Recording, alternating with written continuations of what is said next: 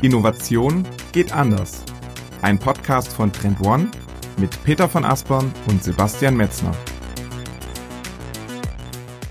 Unser heutiges Thema lautet Plattforminnovatoren. Denn Innovationsverantwortliche müssen sich die Frage stellen, ob sie Teil ihres alten Kerngeschäfts zur Plattform machen wollen. Keine leichte Antwort, denn Plattformen sind kontrovers.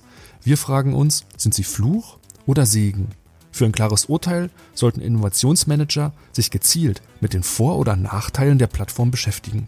Aber Achtung, die Unterschiede zwischen B2B und B2C-Plattformen sind gravierend. Welche strategischen Optionen bei der Transformation in Betracht kommen, beleuchten wir am Ende des Podcastes. Also mitten rein in Folge 12. Herzlich willkommen bei Folge 12 des Innovation geht anders Podcast. Heute mit mir, Sebastian Metzner aus Berlin und in Hamburg. Peter von Aspern, hallo und vielen Dank, dass ihr wieder dabei seid. Heute in der Folge 12 geht es um das Thema Plattforminnovatoren, Fluch oder Segen. Ein, ein sehr, sehr gutes Thema und ein sehr aktuelles Thema. Mhm. Ausgangspunkt, Peter, weshalb wir das Thema so ein Stück weit auf die Agenda genommen haben, waren die Kartellrechtsverfahren in den USA. Was ist denn da genau passiert? Ja, genau. Es gibt ja tatsächlich jetzt gerade in den USA und auch hier in Europa Diskussionen ähm, rund um die ähm, große Macht und den wirtschaftlichen Einfluss der GAFA-Unternehmen. Also das sind ja Google, Amazon, ähm, Facebook und Apple. Und ähm, da gab es ja zum einen jetzt die Diskussion einmal rund um Apple mit seinem App Store, wo ähm, Anbieter ja dagegen aufbegehrt haben, diese 30 Prozent ähm, Apple-Tax zu zahlen, die man eben zahlen muss, wenn man im Apple Store äh, gelistet werden möchte. Und zum anderen ähm, gibt es ja auch mal wieder Diskussionen, beispielsweise ja rund um Amazon mit seinem Marketplace, ähm, wo Amazon ja selber auch als Anbieter unterwegs ist und da unter anderem ja auch ähm, Anbieter verdrängt, wenn Amazon sich entscheidet, selber Artikel zu listen. Mhm. Plattformen im Allgemeinen ne, sind halt immer wieder im, im, Zentrum der Kritik. Aus meiner Sicht auch ehrlich gesagt zu so vollkommen zu Recht, weil Plattformen halt auf der einen Seite durchaus sehr kritisch gesehen werden müssen. Ne? Der, der Hang zu den natürlichen Monopolen, die sie durch ihre Netzwerkeffekte einnehmen wollen, ist auf jeden Fall sehr, sehr stark und dadurch natürlich auch die Neigung zur Wettbewerbsverzerrung. Mhm. Auf der anderen Seite und ähm, das ist, glaube ich, auch ein sehr, sehr wichtiger Fakt jetzt hier am Anfang. Haben sie aber auch eine sehr, sehr positive Seite. Du hast das gerade gesagt, ähm, Beispiel des, des App Stores wird auf jeden Fall ähm, einer Vielzahl von Innovatoren überhaupt erstmal der Marktzugang geschaffen. Ja, exakt. Dass sie dafür dann 30 Prozent Apple-Tax zahlen müssen, ist nochmal durchaus sehr kritisch zu sehen. Aber die positive Seite der Medaille ist halt, dass sie diesen, diesen Marktzugang schaffen, den es zuvor nie gegeben hat. Mm, Google, Peter, das ist ja nochmal ein ähnliches Beispiel. Lass uns darauf nochmal eingehen, denn auch Google hat diese Ambivalenz zwischen der guten und der schlechten Seite. Also anhand Google kann man das tatsächlich sehr gut illustrieren. Ähm, Google ist tatsächlich ein fast schon klassischer Monopolist mit ähm, an die 90 Prozent Marktanteil ähm, im Suchmarkt in Deutschland. Das muss man sich mal vorstellen, also 90 Prozent Marktanteil, also im Grunde Alleinherrscher quasi auf dem Markt. Und ähm, im Zuge dieser Marktmacht muss man natürlich dann auch tatsächlich diese Diskussion, die du gerade angerissen hast, ähm, sehr kritisch sehen, dass eben äh, Google als Suchmaschine eben auf vielen Geräten vorausgewählt ist und Google dafür auch diesen Herstellern Geld zahlt. Das ist genau diese, diese, dieses Thema des kritischen Betrachtens von diesen Plattformen, wo eben Marktmacht möglicherweise tatsächlich ausgenutzt wird. Auf der anderen Seite ähm, muss man aber auch sagen, dass Google natürlich auch ein Innovationstreiber ist und disruptive Technologien nach vorne bringt über Google X, wo sie eben beispielsweise über 450 Millionen Dollar auch in ähm, DeepMind investiert haben, ähm, die ja bei ich glaub, AlphaGo dahinter stecken. Ne? Ähm, hm, die Erschaffer von, von, von AlphaGo, ne, dem bekannten künstlichen Intelligenzalgorithmus, ja, dieses Plattformthema ist für uns insofern relevant, da sich natürlich eine Vielzahl von Innovationsverantwortlichen immer mit der Frage auseinandersetzen. Sollen wir zur Plattform werden oder ist es für uns relevanter, im alten Kerngeschäft zu bleiben? Deswegen haben wir uns dieses Thema einmal vorgenommen und wollen im ersten Teil des Podcasts ein Stückchen weit die Vor- und die Nachteile nochmal mit euch durchgehen. Ähm, das ist ganz, ganz wichtig, denn ihr habt schon so ein bisschen an unserer Einleitung gemerkt, Plattformen sind etwas sehr Ambivalentes, was sehr, sehr Kontroverses. Es sprechen immer sehr, sehr viele Vorteile dafür. Auf der anderen Seite gibt es natürlich auch viele kritische Themen, mhm. die dort beleuchtet werden müssen. Im zweiten Teil des Podcastes wollen wir euch so ein Stück weit mitnehmen in die B2B-Plattform-Welt. Peter, vielleicht erzählst du dazu kurz noch was. Ja, genau. Ähm, da ist es auf jeden Fall sehr, sehr spannend zu sehen, dass in, in der B2B-Plattform-Welt Plattformen zum Teil ganz anders funktionieren als eben eingangs wie bei den GAFA-Unternehmen. Und ähm, in der B2B-Welt gibt es ähm, verschiedene Plattformtypen. Also es gibt datenzentrierte Plattformen und transaktionszentrierte Plattformen.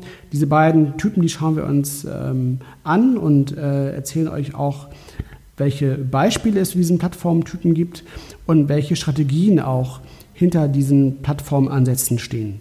Genau.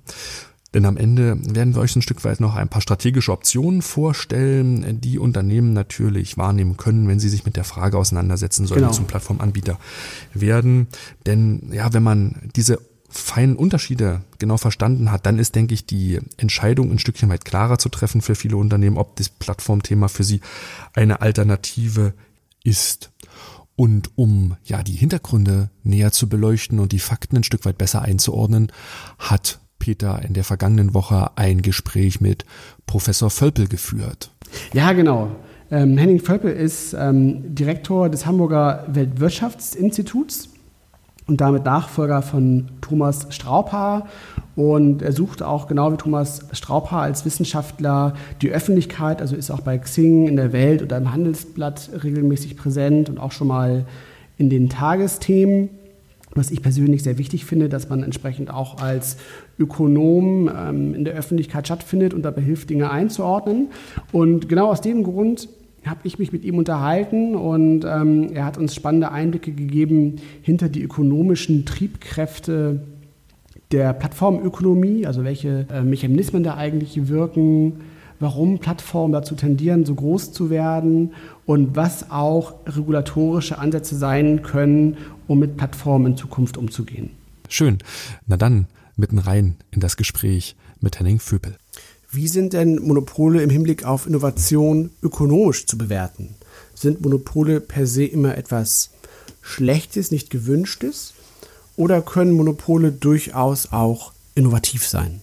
Es, es hängt davon ab, ob die, die tatsächlich contestable sind, wie wir sagen, ne? ob das eingreifbare Monopole sind ob du Marktzutrittsbarrieren hast oder nicht. Also Monopole, die sich verteidigen müssen, da sehen wir tatsächlich, dass die gar nicht so wenig innovativ sind, sondern diese, diese Verteidigungsposition führt manchmal dazu, dass diese Monopole sogar innovativer sind als wettbewerbliche Märkte, weil du eben auch mehr Mittel zur Verfügung hast als Monopolist und gleichzeitig musst du die, die möglichen eintretenden Unternehmen halt abwehren und du bist im Grunde auch gezwungen, Innovationen durchzusetzen und, und zu erzeugen. Und deshalb sieht man manchmal unter bestimmten Marktbedingungen den Zusammenhang, dass Monopole manchmal gar nicht so wenig innovativ sind. Okay, wir sehen also, Monopole können durchaus innovativ sein.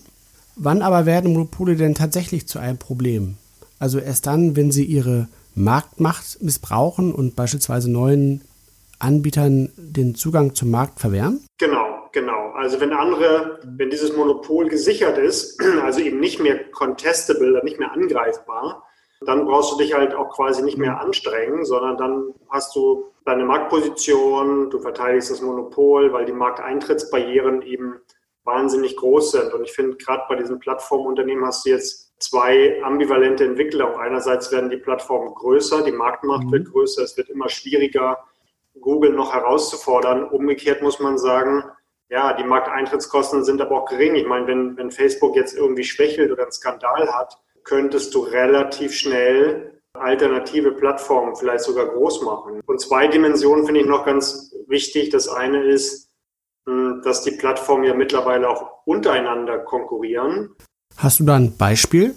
Also ich finde ganz interessant ist es im, im Payment. Man kann sich vorstellen, dass Google Payment macht, dass Facebook Payment macht, mit Libra ja, haben die auch ihre eigene, der Wettbewerb funktioniert jetzt auch gar nicht mehr vertikal, sondern eben auch zwischen den Plattformen.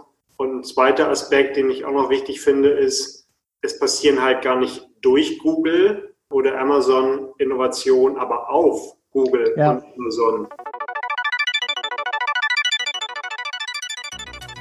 Und bevor Peter die nächste Frage stellt, will ich euch unsere Trend One Academy vorstellen. Ihr findet sie unter trendone.com slash academy und von Oktober bis Dezember führen wir dort eine fünfteilige Webinarreihe durch. Mein Kollege Thorsten Reder stellt euch darin die Grundlagen des systematischen Innovationsmanagements vor und hilft euch dabei, erfolgreich zu innovieren. Bereits über 300 Teilnehmer waren bei den ersten beiden Veranstaltungen live mit dabei und am 12. und am 26. November finden die nächsten beiden Webinare statt. Natürlich ist das Ganze kostenlos. Die Anmeldungen und alle weiteren Infos findet ihr unter trendone.com slash academy und natürlich hier unten in den Shownotes. Doch nun zurück zu Peter und Professor Vöbel. Viel Spaß! Ja, das ist ein ganz interessanter Punkt. Tatsächlich ist ja auch Apple gerade mit seinem App Store in der Diskussion, auch in den USA und auch hierzulande, weil ja einige Unternehmen äh, sich dagegen wehren, diese Apple-Tax von 30 Prozent der Erlöse aus dem App Store an Apple abführen zu müssen. Auf der anderen Seite muss man aber auch sagen, dass ja der App Store im Grunde ja Millionen von Entwicklern einen Marktzugang zu Endkunden gebracht hat, den sie ja so auch nie gehabt hätten. Eben. Also äh, die Abhängigkeit ist, hat zugenommen, klar. Ich meine, also wer, wer nicht auf Amazon ist, hat irgendwie ja, schon, schon schwierig. Umgekehrt haben natürlich auch ganz viele überhaupt Sichtbarkeit erlangt darüber. Ne? Und ähm, sonst ja. hattest du Abhängigkeiten, auch Machtstrukturen, wenn du irgendwie nicht äh, musstest irgendwie Lieferverträge abschließen und dann war irgendwie entlang der Lieferkette gab es irgendwie Marktmacht und der hat dich irgendwie nicht rangelassen oder vorbeigelassen. Und jetzt ist das halt viel einfacher so, ne? Und äh, hat Transparenz erzeugt, hat auch Abhängigkeit erzeugt natürlich. Also weil du im Moment musst du bei Amazon sein und vielleicht noch bei einigen anderen, mhm. äh, aber das war's. Ähm, deshalb ist, finde ich, diese Frage von auch von Regulierung von Plattformen hat eine gewisse Ambivalenz. Also sie haben natürlich mhm. einerseits eine unglaubliche Effizienz, also wo können, Platt, wo können Daten effizient ähm, ausgetauscht werden. Das findet auf Plattformen statt. Da finden die Netzwerkeffekte statt. Also hast du natürlich auch fast zwangsweise große Plattformen, marktmächtige Plattformen. Die Frage ist, hm, lässt du die privatwirtschaftlich? Es gibt ja auch Überlegungen, ob du die genossenschaftlich machst oder vielleicht staatliche Plattformen und so weiter. Und ja, oder die, die Interoperationalität zwischen Plattformen. Also du musst, Google muss gewährleisten, dass eben, dass du anschlussfähig bist zu anderen Plattformen. Also du mhm. musst andere Plattformen zulassen. Du musst, du willst sie gar nicht kleiner machen oder zerschlagen, was ja im Moment in den USA jetzt auch wieder äh, hervorgekommen ist. Also die Zerschlagung von großen Plattformen sehe ich kritisch, weil es eben auch viel, viel Effizienz zerstört. Deshalb mhm. glaube ich, wäre sozusagen die Herstellung der Interoperationalität äh, ein wichtiger Punkt, damit andere, äh, damit ähm, Amazon sagen kann, nicht sagen kann, irgendwie die, diese, diesen Händler oder diese Plattform erlauben wir nicht, sondern dass du, dass du eine Architektur, einen Markt von, ähm, von verschiedenen Plattformen hast, die auch nebeneinander koexistieren können. So, ne? Das muss man, glaube ich, als Gesetzgeber äh, sicherstellen. Und wie siehst du das, dass einige Plattformen in bestimmten Domänen ja schon zu natürlichen Monopolen tendieren? Ähm, also mal zum Beispiel die professionellen Berufsnetzwerke wie eben LinkedIn und Xing. Also LinkedIn ist ja weltweit in nahezu allen Märkten Marktführer. Ich glaube Deutschland, ich glaube Deutschland und Japan, glaube ich, waren, waren auch die Länder, wo äh, Xing nicht Marktführer ist, wobei das ja gefühlt jetzt hierzulande auch schon so ein bisschen wegkippt und, und LinkedIn hier immer stärker wird. Was ja irgendwie natürlich auch sinnvoll sein kann, eben eine Plattform zu haben, wo man all seine beruflichen Kontakte pflegt, als irgendwie 17 verschiedene. Absolut. Das, ja. ist, das ist der große Vorteil von, von Plattformen, gerade äh, weil die sozusagen Netzwerkeffekte natürlich dann äh, ausnutzen. Und das Interessante ist natürlich auch, dass viele Plattformen natürlich sogenannte zweiseitige Märkte sind. Also wir haben auf der einen Seite die Nutzerseite und auf der anderen Seite die, die Werbeseite sozusagen oder die, die Unternehmenskunden, die dann irgendwie mhm. Werbung schalten. Und das Interessante, das mache ich auch mit meinen Studenten immer, gut, es ist ein zweiseitiger Markt. Äh, wir können zwei Preise setzen. Einen Preis gegenüber den Usern und einen Preis gegenüber den Unternehmen. Und die optimale Lösung ist natürlich, dass der Preis gegenüber, gegenüber den Usern null ist, weil du dann eben maximale Netzwerkeffekte erzeugst auf der User-Seite. Das wiederum kannst du nutzen, um auf der anderen Marktseite einen maximalen Preis zu setzen für werbetreibende äh, Unternehmen. Und äh, dieses Zusammenspiel ist, ist schon ganz, ganz spannend. Wenn wir uns jetzt mal so große digitale Plattformen anschauen wie LinkedIn oder Amazon, dann haben die ja einiges gemeinsam. Also beides sind eben digitale Plattformen, beziehungsweise Amazon ein Marktplatz. Aber es gibt auch einen großen Unterschied, denn Amazon ist auf seinem eigenen Marktplatz auch Anbieter. Man kann das vielleicht ein bisschen vergleichen wie mit so einem, so einem Edeka. Ähm, ist ja auch ein Marktplatz, also ein Supermarkt, auf dem, in dem viele Markenhersteller ihre Artikel anbieten. Aber Edeka ist natürlich da auch selber als Anbieter unterwegs mit den Eigenmer Eigenmarken. Würdest du sagen, also ist das, ist das vergleichbar oder ist das schon äh, ein schwieriger Umstand, dass Unternehmen, die Marktplätze betreiben, dort auch gleichzeitig als Anbieter unterwegs sind? Ist es, ist es definitiv, ähm, weil du natürlich all die Informationen und Daten monopolisierst und die kannst du natürlich nutzen, um, um Eigenmarken zu platzieren. Du kannst sagen, okay, das kommt ganz gut an, äh, wir können das billiger herstellen, wir imitieren das Produkt vielleicht, labeln das anders, das heißt jetzt irgendwie Amazon, weiß ich nicht, und ähm, nehmen die Preisinformationen, die Zahlungsbereitschaften, die Produktqualitäten. Äh, wir wissen ja auch, was läuft. Ne? Wir wissen, was, was ist den Kunden wichtig, was, was wird bestellt. Und diese Monopolisierung der Information kann dazu führen, dass du im Grunde dann die Marge auch nochmal wegziehst von all den Händlern und Anbietern auf deiner Plattform. Und das ist natürlich ein ganz wichtiger Aspekt auch der Regulierung. Also, dass du genau diese Informationen nicht monopolierst, monopolisierst, weil das mhm. natürlich Marktmacht erzeugt. Ne? Du kannst die, du kannst im Grunde die Konsumenten kannst du natürlich ausbeuten, weil du deren Zahlungsbereitschaft kennst. Du kannst Marge abziehen von anderen Anbietern, Produzenten auch. Und das ist schon ein gewichtiges Argument. Und da müsste man wahrscheinlich, da müsste man regulatorisch eingreifen und sagen, äh, es geht um Daten und dahinter steckt die Innovationsfähigkeit letztlich auch von, von Plattformen. Also mhm. nicht nur diese Interoperationalität, sondern eben mhm. auch ja, gewisse Daten eben dann auch allen zur Verfügung zu stellen. Ja, das scheint so das Grundsatzproblem zu sein. Also bei Amazon äh, beispielsweise, da gibt es ja auch einige nachgewiesene Fälle, wo Amazon ähm, seine Daten dafür ausgenutzt hat, um eben zu gucken, welche Artikel auf dem Marketplace, also das ist ja der Ort, wo eben Drittanbieter bei Amazon auch anbieten können, wo da einfach Artikel sehr gut gelaufen sind und hat die dann einfach schlichtweg selbst ins eigene Portfolio mit aufgenommen und so Marketplace-Anbieter auch systematisch wieder rausgedrängt. Google ist auch so ein Beispiel, da konnte man ja beobachten, ähm, da gab es so einen Konflikt mit Yelp, die bieten ja Restaurantbewertungen an als Plattform und Google wollte gerne diese Yelp-Daten kostenlos bei Google Maps mit einbinden. Fand Yelp natürlich nicht so eine gute Idee, weil das ja die Main, der Main Asset ist einfach von Yelp, diese Bewertungsdaten zu haben. Und so hat dann Google selbst eben dieses Feature der Restaurantbewertung mit in äh, Google Maps mit aufgenommen. Apple ähm, ist ebenfalls ähm, in diesem Spiel unterwegs und auch selbst natürlich ein Stück weit Anbieter auf den eigenen Plattformen. Das sieht man daran, dass beispielsweise im App Store die Amazon-App eine ganz lange Zeit nicht erlaubt hat, dass man dort Filme ausleihen konnte. Da musste man immer den, den Umweg gehen über die mobile Website von Amazon. Also sieht man auch dort, dass entsprechend ähm, Apple solche Services versucht zu unterdrücken. Man kann also eigentlich schon sagen, dass ja eigentlich fast alle Plattformanbieter dann irgendwie auch Anbieter sind auf den eigenen Plattformen, oder? Ja, und, und die sind tatsächlich auch zunehmend aktiv natürlich in, in MA-Sachen. Ne? Also, dass mhm. die, die sind also gar nicht mehr selbst ähm, innovativ, sondern sie kaufen ja. sich im Grunde diese Geschäftsmodelle dazu. Und dann scheint es so, als ob sie innovativ seien, aber tatsächlich findet diese Innovation äh, außerhalb von, von Google statt.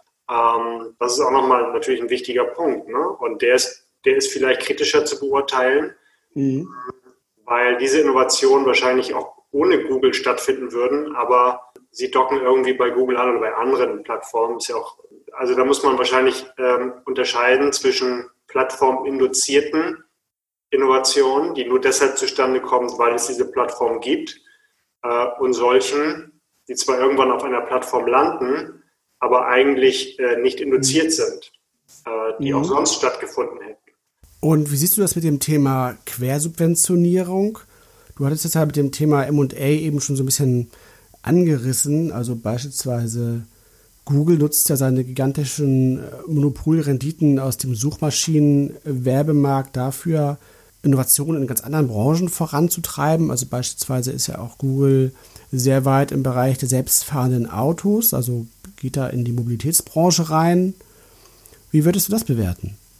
Also es, es ist schwer dahinter eine Strategie zu vermuten, aber ähm, insgesamt skalieren erstmal diese Plattformen äh, in der Breite, äh, versuchen also möglichst viel, auch äh, natürlich gerade im, im, im Consumer-Bereich sozusagen möglichst groß zu werden. Und dann irgendwann gehen sie sozusagen in die, in die Vertikalen und sagen, okay, mhm. ich bin im, im Gesundheitsbereich, im Mobilitätsbereich und plötzlich habe ich äh, im Konsumentenbereich als Plattform eine kritische Größe äh, übersprungen. Ich weiß so viel über meine Konsumenten generell, über deren Präferenzen, ja. dass ich jetzt bereit bin, im Grunde die, die klassischen Wirtschaftszweige nicht zu übernehmen, aber doch irgendwie dort Innovationen hereinzubringen. Ne? Das ist auf jeden Fall interessant und ich glaube, äh, auch hier gibt es eine gewisse Bedeutung von, von, von Plattformen, genau diese Form von Innovation voranzutreiben. Also erstmal die Konsumenten zu vernetzen und dann in die, in die Vertikalen mhm. zu gehen und zu sagen, hier kann ich eine Lösung anbieten, dort kann ich eine Lösung anbieten.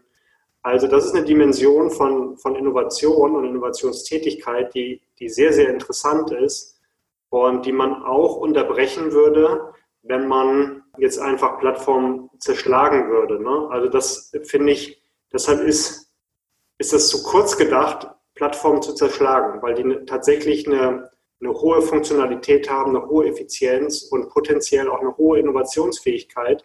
Was würdest du denn sagen, was lehrt dann so die Vergangenheit? Es gab ja immer schon mächtige Industrieunternehmen, die allmächtig und, und alles dominierend erschienen sind, aber dann ja auch wieder von der Bildfläche verschwunden sind. Glaubst du, dass die GAFA-Unternehmen nachhaltig Bestand haben werden oder werden die auch irgendwann selbst disruptiert werden? Ich glaube letzteres. Ich glaube letzteres. Also wir haben das ja nicht immer gesehen. Dass, ähm, wir, wir sprechen natürlich jetzt auch über, über klassische Industriemonopole. Die sind immer auch wieder zerbrochen, weil es neue Technologien gegeben hat und so weiter. Das mag bei digitalen Plattformen, bei Digitalmonopolen ein bisschen anders sein, weil die vielleicht nicht disruptiert werden durch neue Technologien. Also, weiß ich nicht, Nokia und Kodak und so, das sind ja die, die klassischen Beispiele mittlerweile.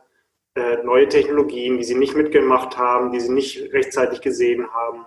Die Bequemlichkeit ähm, des Monopols hat dazu, dazu geführt, eben nicht die Dinge auf sich zukommen äh, zu sehen das mag, diese Industriemonopole sind immer wieder auch gefallen und, äh, und gescheitert. Bei Digitalmonopolen bin ich mir nicht so sicher. Ich, ich bezweifle, dass Plattformökonomie immer bedeutet, dass es zu einer einzigen Plattform konvergiert. Wir mhm. sehen mittlerweile auch durchaus eine gewisse stabile Marktsituation mit mehr als einer Plattform kleinere zwar, mhm. aber der Konsument mhm. kann eben auch sagen, sage ich mal, zu Zalando gehen, zu About You, zu Otto und so weiter. Die sind, die sind kleiner, keine Frage. Aber vielleicht sind die groß genug, um Relevanz zu, zu behalten und nicht geschluckt zu werden. Also ich sehe diese, diese zwingende Konvergenz zu einer Plattform, die am Ende übrig bleibt, nicht. Henning, vielen Dank für das Gespräch. Gerne. Ja, Peter, was ist denn dein Fazit aus dem Gespräch? Was hast du mitgenommen? Ja, eine ganze Menge. Ähm, also zum einen muss man wirklich sagen, dass das Plattformen natürlich tatsächlich gigantische ja, Effizienzgewinne bringen und Motor der digitalen Transformation sind. Also es gibt unheimlich viele Vorteile, die Plattformen mit sich bringen und auch eben den Umstand, dass es äh, zu vielen Domänen auch nur eine Plattform gibt, weil das ja genau diese Effizienzgewinne erzeugt ähm, und auch diese Logik der Netzeffekte eben dazu führt, also es ist im Grunde ein Stück weit auch systemimmanent, dass du eben diese, diese Monopolisierungs- oder Konzentrationstendenzen in diesem Plattformbusiness einfach hast. So, das hat der, der ähm, Henning Vöbel sehr gut ausgeführt. Ähm, tatsächlich sehe ich es aber auch so, dass ähm, Regulierung immer mehr notwendig wird, weil natürlich diese Plattformunternehmen ihre Marktmacht dazu auch ausnutzen, um natürlich ihre Marktmacht nachhaltig zu behaupten. Und ähm, wir haben eben gesehen, dass genau da diese Probleme auftreten, wo einfach ähm, diese Plattformanbieter gleichzeitig auch Anbieter sind auf ihren eigenen Plattformen. Hm. Und ich glaube, dass hm. da ein guter Ansatz liegen kann, regulatorisch einzugreifen. Also wahrscheinlich muss der Ansatz da auch liegen. Ähm, hm. Weil da gibt es ja tatsächlich diese, diese nachgewiesenen Fälle der Wettbewerbsbehinderung. Und das kann nicht gut sein, weil dadurch natürlich auch neue innovative Anbieter ja, der Zugang zum Markt verwehrt wird. Und das ist eben ein gewichtiger Grund, dass Regulierung eingreifen muss. Mhm. Mm, persönlich fand ich auch spannend ähm, den Ansatz, dass man äh, auch überlegen könnte, offene Standards zu definieren und festzulegen, die einfach auch den Wechsel von Konsumenten und Anbietern zwischen Plattformen leichter machen. Ja. ja. Ähm, das fand ich nochmal ganz interessanten Ansatz, um genau eben diese Marktein- und Austrittsbarrieren da so ein bisschen wegzunehmen. Mhm. Mir fällt ebenfalls, wenn ich so das Thema mir anschaue, die klare Meinung, die klare Haltung fällt schwer halt. Ne? Mhm. Ähm, hier liegt Licht und Schatten häufig sehr, sehr nah beieinander und es ist immer wieder ein gegenseitiges ja, Ausnivellieren, denke ich, der Vor- und Nachteile. Deswegen kann man, glaube ich, gar nicht zu so einem ein eindeutigen Ergebnis kommen und sagen, das ist jetzt Fluch oder es ist jetzt ein Segen. Es ist äh, eine Mischung aus beidem, aber ich sehe es genauso wie du dass Plattformen aktuell eher kritisch, glaube ich, so zu sehen sind, denn ähm, ja, die großen Plattformen, die zum Monopol neigen, machen es vor. Du hast einige Beispiele genannt. Ich glaube auch, dass reguliert werden muss. Ich glaube aber, dass noch gar nicht die Instrumente dafür äh, entwickelt und perfektioniert worden sind, solche Plattformen zu regulieren. Ähm, hier hängt, denke ich, das Instrumentarium ein Stück weit hinterher, weil wir immer noch über das Thema Zerschlagen sprechen und das sind meiner Meinung nach Dinge, die aus dem Anfang des, des 20. Jahrhunderts kommen, ja. dass man hier mit solchen Mitteln agieren will. Ich glaube, dass es hier zu intelligenteren Lösungen, vielleicht auch technologischeren Lösungen kommen kann. Technologie wie die Blockchain, die ist, denke ich, dafür geeignet, aber noch lange nicht reif dafür, hier eingesetzt zu werden. Das wäre ganz, ganz spannend, weil ich glaube nicht, dass der Markt es, es regeln kann. Wobei ich, wenn ich mir den Markt angucke, schon mh, hm, immer wieder zur Einschätzung komme, dass diese großen Anbieter immer von kleineren Anbietern, im Fall jetzt von eBay und Mami Kreisel, mal ein Beispiel, immer wieder disruptiert werden müssen. Und da fand ich halt dieses ganze Thema, ja, Monopole müssen immer wieder verteidigt werden. Ähm, ein sehr, sehr spannendes Thema. Ich glaube aber ehrlich gesagt nicht, dass die Großen sich so leicht aus dem Rennen werfen lassen. Mhm, mh. Ja. Stimmt. Bei der Diskussion, Peter, fällt halt immer wieder auf, dass wir sehr, sehr stark auf den Bereich der B2C-Plattform fokussieren. Und in der Vorbereitung haben wir uns natürlich so ein Stück weit die Frage gestellt, wie sieht es eigentlich aus mit den B2B-Plattformen? Ein großes Zukunftsthema, mit dem wir uns immer wieder befassen, weil es natürlich gerade auch durch die Industrie getrieben wird, die sich die Frage stellt, sollen wir zur Plattform werden? Mhm. Ähm, ich würde sagen, lass uns im Folgenden einmal uns die B2B-Plattform angucken und mit der Frage starten, gelten denn die gleichen Vor- und Nachteile, die wir bei den B2C-Medien sehen, auch im Bereich der B2B-Plattformen? Ja, exakt. Also das ist tatsächlich, ähm, gibt es da einen sehr großen Unterschied, denn ähm, einer der Hauptaspekte, der diese Diskussion rund um die B2C-Plattform, also Amazon, Google, Apple und so weiter prägt, sind ja genau diese Netzwerkeffekte. Das heißt einfach, dass Plattformen umso größer werden, umso größer sie sind. Also im Grunde, ne, also, also um das vielleicht ganz kurz nochmal zu erklären, Netzwerkeffekte heißt ja, dass eine Plattform attraktiv ist, weil eben viele Teilnehmer auf der Plattform sind. Und das wiederum zieht noch weitere Teilnehmer an. Das führt ja genau eben zu diesem Effekt, dass dadurch eben sehr wenige, sehr große Plattformen entstehen. Und diese Mechanik greift so im B2B-Kontext tatsächlich eigentlich nicht. Ähm, also da hast du jetzt nicht diese, diese ausgeprägten Netzwerkeffekte, dass einige wenige B2B-Plattformen alles dominieren, sondern man hat da sehr mhm. viele ähm, kleinere Plattformen. Und ja. ähm, auch ein weiterer Punkt ist, dass diese, diese asymmetrische Kräfteverteilung da nicht so da ist. Also weil du hast im Grunde, da er ja im B2B-Bereich logischerweise Unternehmen als Plattformanbieter und Plattformnutzer, die sich da eher auf Augenhöhe begegnen, als wenn ich jetzt mit Apple beispielsweise spreche. Absolut. Also ich glaube auch, dass das Thema Plattform aus der B2B-Ebene Mm, oder aus der B2B-Perspektive lange nicht dazu neigt, so groß zu werden wie im B2C-Markt, weil natürlich der Anwendungscase, die Anwendungsszenarien sind viel, viel kleiner und spezifischer. Deswegen wirst du dort immer auch schon aus der Historie heraus der Lieferanten und Kundenbeziehung immer starke Kommunikation haben, die auf Augenhöhe stattfindet. Und ja, diese dominierenden großen Plattformen, denke ich, wird es gar nicht geben. Wobei man sich hier aber nochmal anschauen muss, Peter, mhm. was bezeichnet man eigentlich im B2B-Kontext als Plattform? Denn das, was wir aus den B2C-Bereichen kennen, dort diese klassische Marktplatzlogik, wo Anbieter auf Nachfrager trifft, das Amazon Market Beispiel, was du am Eingangs zitiert hast, ist ja durchaus nicht die Regel im B2B-Kontext. Deswegen mhm. lass uns gerne noch mal so ein mhm. Stück weit auf die unterschiedlichen Arten der B2B-Plattform gucken. Dort gibt es nämlich zwei unterschiedliche. Einmal die datenzentrierten Plattformen und einmal die transaktionszentrierten Plattformen. Mhm. Peter, lass uns mal reingucken. Was sind denn datenzentrierte Plattformen?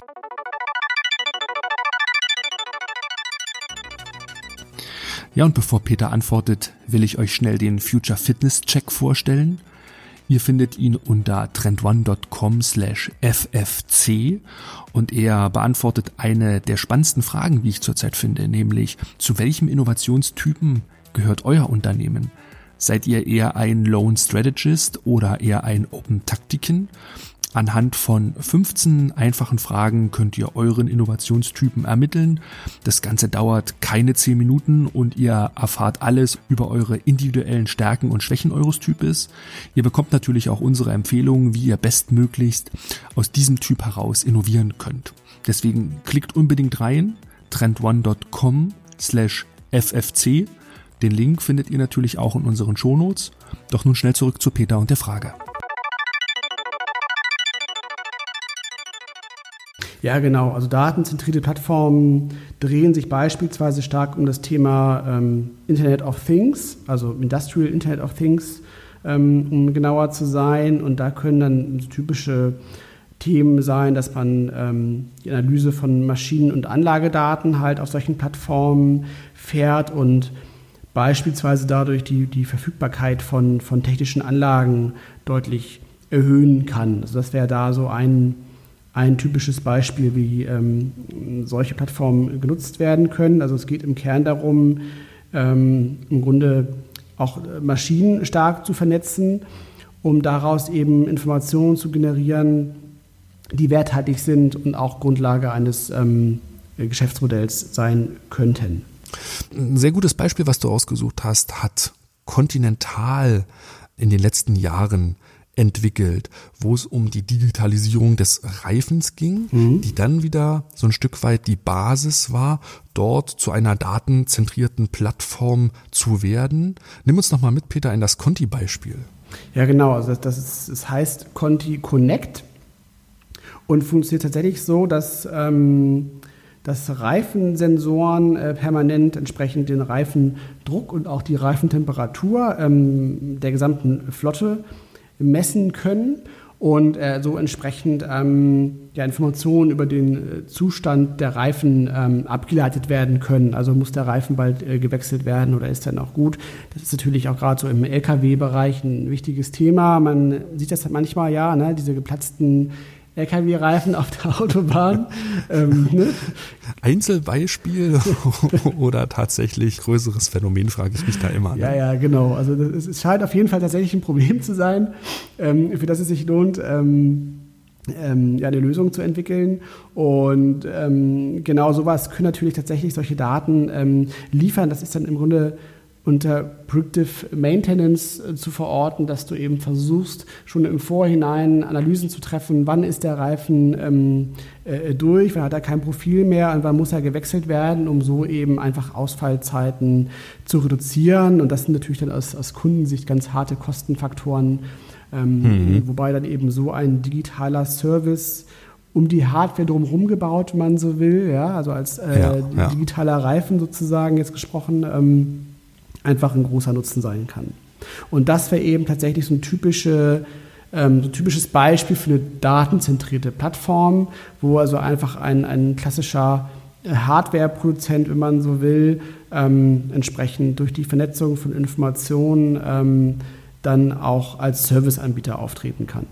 Das ist, denke ich, nochmal ein, ein wichtiger Punkt ne, in der Differenzierung. Das heißt, die Plattform Conti Connect, von der du gerade gesprochen hast, ist quasi eine Art Serviceportal für die Nutzer dieser digitalisierten Pneus, die dann wiederum sehen können, wie hoch sind die Verschleiße, wann ist das nächste Wartungsintervall, man kann das einplanen, man kann die Ausfallzeiten dadurch klein halten, ähm, hat eine sehr, sehr gute Planungssicherheit. Und im Grunde ist es jetzt nicht so eine multi-sided-Plattform, wo Anbieter auf Nachfrager trifft, sondern eher ne, das, was du gerade als Serviceanbieter beschrieben hast, nämlich das Conti hier hier eine Art digitalen Service äh, auf einer Art von Plattform ähm, anbietet. Ja, schauen wir einmal auf die, die andere Seite. Das sind nämlich die ähm, transaktionszentrierten Plattformmodelle im B2B-Bereich. Dort hast du den Anbieter Fashion Cloud mal rausgesucht, um das ganze Thema mal zu unterscheiden. Mhm.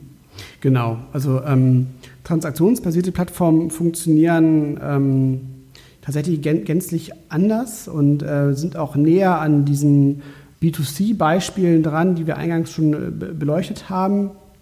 Im Kern geht es eben darum, dass ähm, typischerweise neue Marktteilnehmer sich entlang einer ähm, existenten Wertschöpfungskette neu positionieren und beispielsweise eben da als, als Zwischenhändler oder Intermediär agieren und versuchen eben eine zentrale Position in einem bestimmten Wertschöpfungsnetzwerk einzunehmen.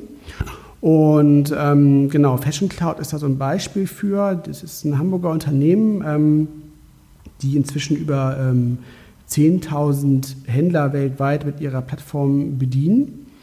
Und ähm, was diese Plattform konkret macht, ist, dass sie ähm, einen, einen lieferantenübergreifenden B2B-Webshop beinhaltet, der entsprechend mhm. ähm, es Händlern sehr viel leichter macht, bei, bei den vielen verschiedenen ähm, Modelabels nachzuordern. Ähm, das ist ja natürlich ein sehr, sehr fragmentierter Markt. Und ähm, diese Plattform sozusagen führt entsprechend eben diese ganzen Modelabels zusammen und ähm, stellt ein zentrales Interface, wenn man so will, für die Händler zur Verfügung, wo sie entsprechend dann ähm, ordern können. Und ähm, dazu gehören natürlich dann auch, auch ähm, spannende ähm, Lösungen, dass du entsprechend sogar dann auch, wenn du ein Mitarbeiter auf der Fläche bist, also im, im, im, also auf der Verkaufsfläche eben stehst und merkst, Mensch, ähm, die, die weißen Oberhemden von Boss in Größe 39 sind irgendwie nicht mehr da, dann kann quasi sogar der, der, der Mitarbeiter dann direkt über diese Plattform beim Lieferanten nachordern, was natürlich die Einkaufsprozesse extrem ähm, stark vereinfacht. Und ein weiterer interessanter Aspekt ist auch, dass ähm, Fashion Cloud von allen ähm, Modelabels, die ähm, auf dieser Plattform angeschlossen sind, auch die ganzen Produktfotos hostet und auch diese Artikelbeschreibungen da zur Verfügung stellt, was eben auch für ähm, Webshop-Betreiber eine ganz wichtige mhm. Ressource ist, weil ähm, diese Daten äh, selbst zu generieren natürlich extrem aufwendig ist. Ne? Also von daher ist es mhm. eben spannenderweise sowohl für Stationäre als auch für Online-Händler eine äh, wichtige Plattform. Conti und Fashion Cloud waren jetzt ja zwei Beispiele. Conti eher vielleicht als etabliertes Unternehmen, das sich die Frage stellt, wollen wir zur Plattform werden? Beim Fashion Cloud ist es so, dass sie eher ein neuer Marktanbieter sind, die direkt in das Plattform-Business eingestiegen sind. Peter, vielleicht lass uns am Ende des Podcasts noch mal ein Stück weit auf die strategischen Optionen schauen, die Anbieter haben. Im Falle von Conti sind sie als klassischer Anbieter gestartet und sind zum Service-Anbieter transformiert. Kannst du uns das noch ein Stück weit einordnen und erklären, was dort genau stattgefunden hat? Mhm. Genau. Ähm, also Im Grunde ist es so, dass das eine Grundvoraussetzung ähm, im Beispiel von Conti ist, dass man ähm, zum einen erstmal ähm, digitale Daten erhebt, was eben mit diesen Sensortechnologien gemacht worden ist.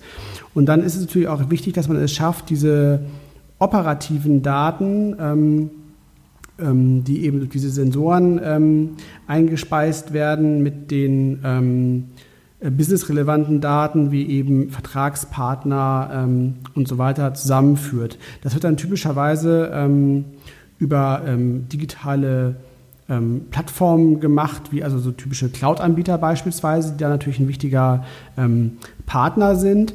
Und was es natürlich Conti ermöglicht, ist eben zum einen eine deutlich gestiegene Kundenbindung aufzubauen, dadurch, dass man eben nicht nur einmalig ähm, äh, äh, Reifen verkauft, sondern eben dadurch eine permanente Geschäftsbeziehung aufbaut und im Grunde dem Kunden dabei ja auch hilft, tatsächlich ähm, die Reifen von Conti maximal effizient einzusetzen. Also ich denke, dass da dieser Aspekt ähm, der Kundenbindung ähm, ein ganz wichtiger Aspekt ist.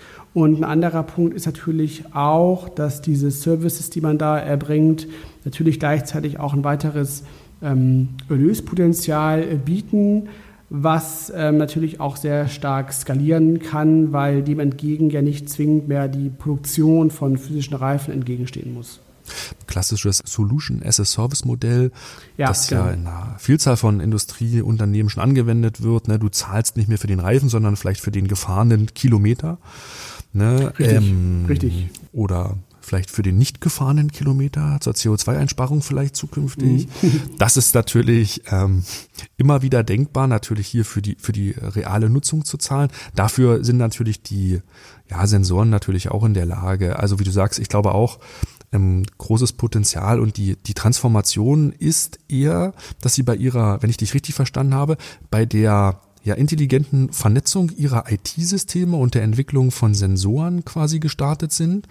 Sie gehen damit quasi nicht direkt in eine Art transaktionistisches Plattformmodell, sondern transformieren sich erstmal zum Service Provider. Hier ist natürlich dann die Frage, können Sie ausgehend vom Service Provider auch zu einem transaktionistischen Marktplatz werden, wo Anbieter und Nachfrage aufeinandertreffen? Das ist, glaube ich, auch spannend. Ähm, der direkte Weg ähm, ist hier aber erstmal, wenn ich dich richtig verstanden habe, nicht gewählt worden, sondern erstmal dieser Umweg oder Einstieg in diese Service-Anbieterlandschaft.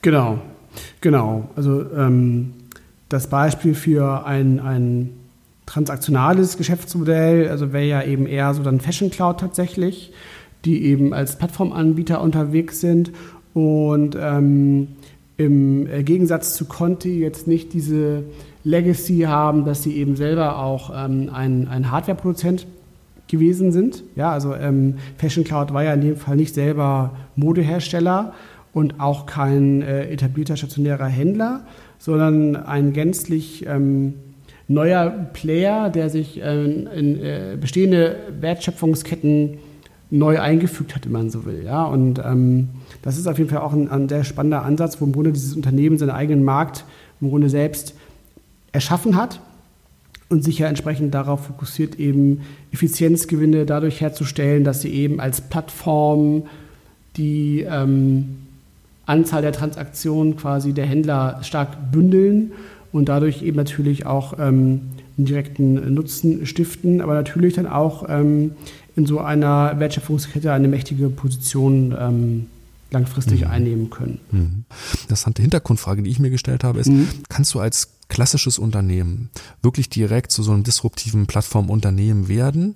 Ich, ich, halte das ehrlich gesagt für fast ausgeschlossen. Man muss dort wirklich ausgründen, denn wenn man sich das anschaut, eine Vielzahl von Plattformunternehmen, jetzt auch im B2B-Bereich, sind neu gegründet worden. Auch die klassischen mhm. Plattformen, die aus dem B2C-Bereich können, sind alles Neugründen, die keine Legacy, wie du gerade gesagt hast, hatten.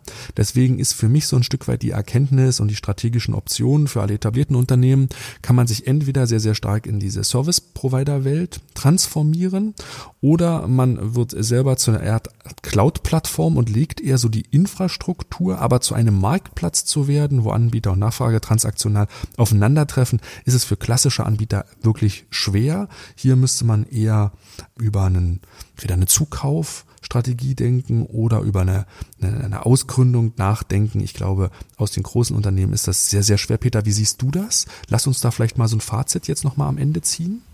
Ja, das, das ist, da hast du, glaube ich, sehr gut eingeordnet, weil ähm, bei den Plattformunternehmen ist es natürlich so, dass gerade im B2B-Kontext eine gewisse Neutralität einfach wichtig ist. Fashion Cloud würde ja nicht funktionieren, wenn sie ähm, von äh, Esprit oder so ausgegründet worden wären.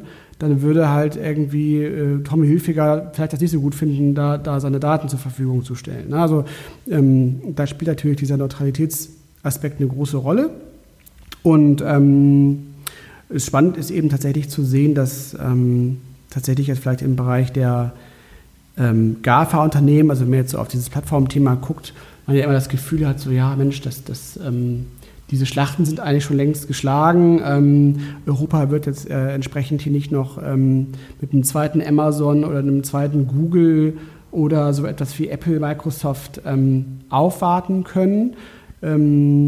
Aber im Bereich B2B-Plattformen ist die Messe hm, noch keineswegs gelesen. Da gibt es noch enorm viele Spielräume und Chancenfelder, wo sich entsprechend ähm, Unternehmen ähm, sowohl als Serviceanbieter, aber auch als Plattformanbieter positionieren können. Ähm, ich denke, das ist eine ganz wichtige Erkenntnis, dass man da eben, wie gesagt, immer diese B2C und B2B-Märkte differenziert betrachten muss, weil einfach diese Wirkmechanismen in diesen Märkten unterschiedlich ist. In den B2C-Märkten haben wir heute gelernt, haben wir eben diese starken, ausgeprägten Netzwerkeffekte, die zu dieser natürlichen Monopolbildung führen und da oftmals dann die Probleme entstehen, wenn quasi eben diese Plattformanbieter auch gleichzeitig Anbieter für bestimmte Leistungen sind und dadurch eben ihre Marktmacht missbrauchen und an der Stelle eine Regulierung erforderlich werden wird. Das werden wir sicherlich auch in den nächsten Wochen und Monaten und auch Jahren, weil solche Prozesse ziehen sich ja sehr lange hin, weiter mhm. beobachten können, ne? wie da ähm, äh, die Regulierung aktiv werden wird. Und im B2B-Umfeld, Sebastian, haben wir da eine ganz andere Situation und, und noch viele, viele Optionen für Unternehmen. Denn im B2B-Umfeld, und das ist vielleicht so ein Stück weit das Schlusswort, werden die Nachteile eher zu den Vorteilen weil die natürliche Monopolbildung nicht stattfindet und weil natürlich sich die unterschiedlichen Partner eher auf Augenhöhe treffen. Ich glaube, das ist ein, ein sehr, sehr schöner und spannender Ausblick auch in die Zukunft. Ich bin wirklich gespannt, was für größere B2B-Plattformen wir in Deutschland und in Europa sehen werden. Ähm, ja, Peter, wäre eine schöne Frage für so eine Bierdeckelwette. Ähm, damit entlasse ich dich heute. In der nächsten Folge können wir die ja gerne mal auflösen, was sozusagen dein Tipp ist für die nächste größere europäische Plattform. Ja, alles klar. Ähm, wenn euch die Folge gefallen hat, freuen wir uns, wenn ihr in zwei Wochen wieder zuhört, denn dann wird unsere nächste Folge erscheinen. Wir veröffentlichen ja quasi immer im Zwei-Wochen-Rhythmus, immer jeweils Donnerstag. Wir freuen uns natürlich auch, wenn ihr uns gerne weiterempfehlt an Freunde und Kollegen. Habt vielen Dank fürs Zuhören der Folge 12.